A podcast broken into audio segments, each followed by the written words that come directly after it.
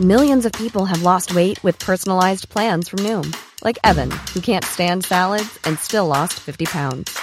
Salads, generally, for most people, are the easy button, right? For me, that wasn't an option.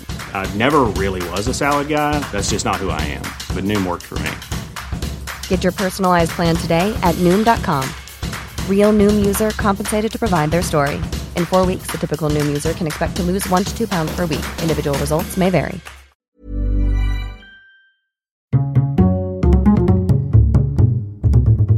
Culture G, Cultivez votre curiosité. bonjour à tous, c'est parti pour une nouvelle saison du podcast Culture G. Et pour me souhaiter bonne chance, vous pouvez me dire merde. Merde. Et là, il ne faut surtout pas répondre merci, ça porte la poisse à ce qu'il paraît.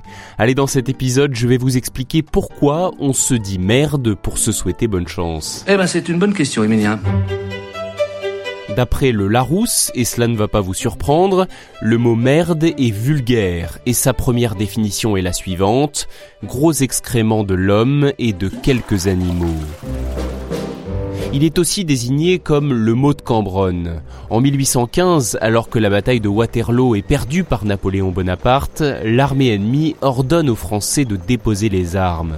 Le général Cambronne aurait répondu ⁇ La garde meurt mais ne se rend pas ⁇ Devant l'insistance des Anglais, Cambronne aurait alors lâché Merde On ne sait pas si ces mots ont réellement été prononcés, ils ont en tout cas été immortalisés par Victor Hugo dans son roman Les Misérables, sorti en 1862.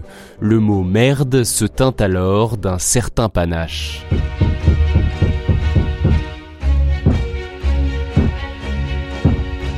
L'usage de dire merde pour souhaiter bonne chance est contemporain de cette dernière histoire, il se serait imposé au 19e siècle et il pourrait venir du monde du théâtre.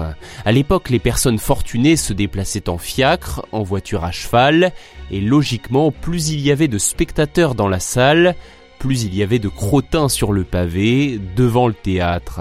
Ainsi souhaiter de la merde à un comédien avant qu'il monte sur scène, c'était lui souhaiter la présence de nombreux spectateurs, et donc un grand succès. Il faut le reconnaître, cette histoire est amusante, mais nous ne sommes pas tout à fait certains qu'elle soit juste, c'est plutôt une hypothèse sur l'origine de cette tradition. Dans son ouvrage Les mille et une expressions préférées des Français, Georges Planel en donne une autre. Pour lui, je cite, la version la plus probable vient d'un simple usage superstitieux, le souhait de bonne chance est interdit car il peut provoquer un échec, le mot qui en est considéré comme l'antonyme, merde permet de déjouer le mauvais sort qui attend celui qui va subir l'épreuve.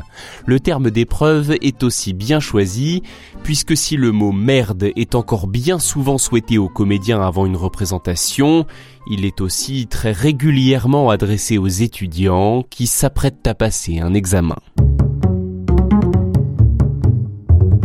Merci d'avoir écouté cet épisode du podcast Culture G. S'il vous a intéressé, n'hésitez pas à vous abonner et à le partager bien sûr.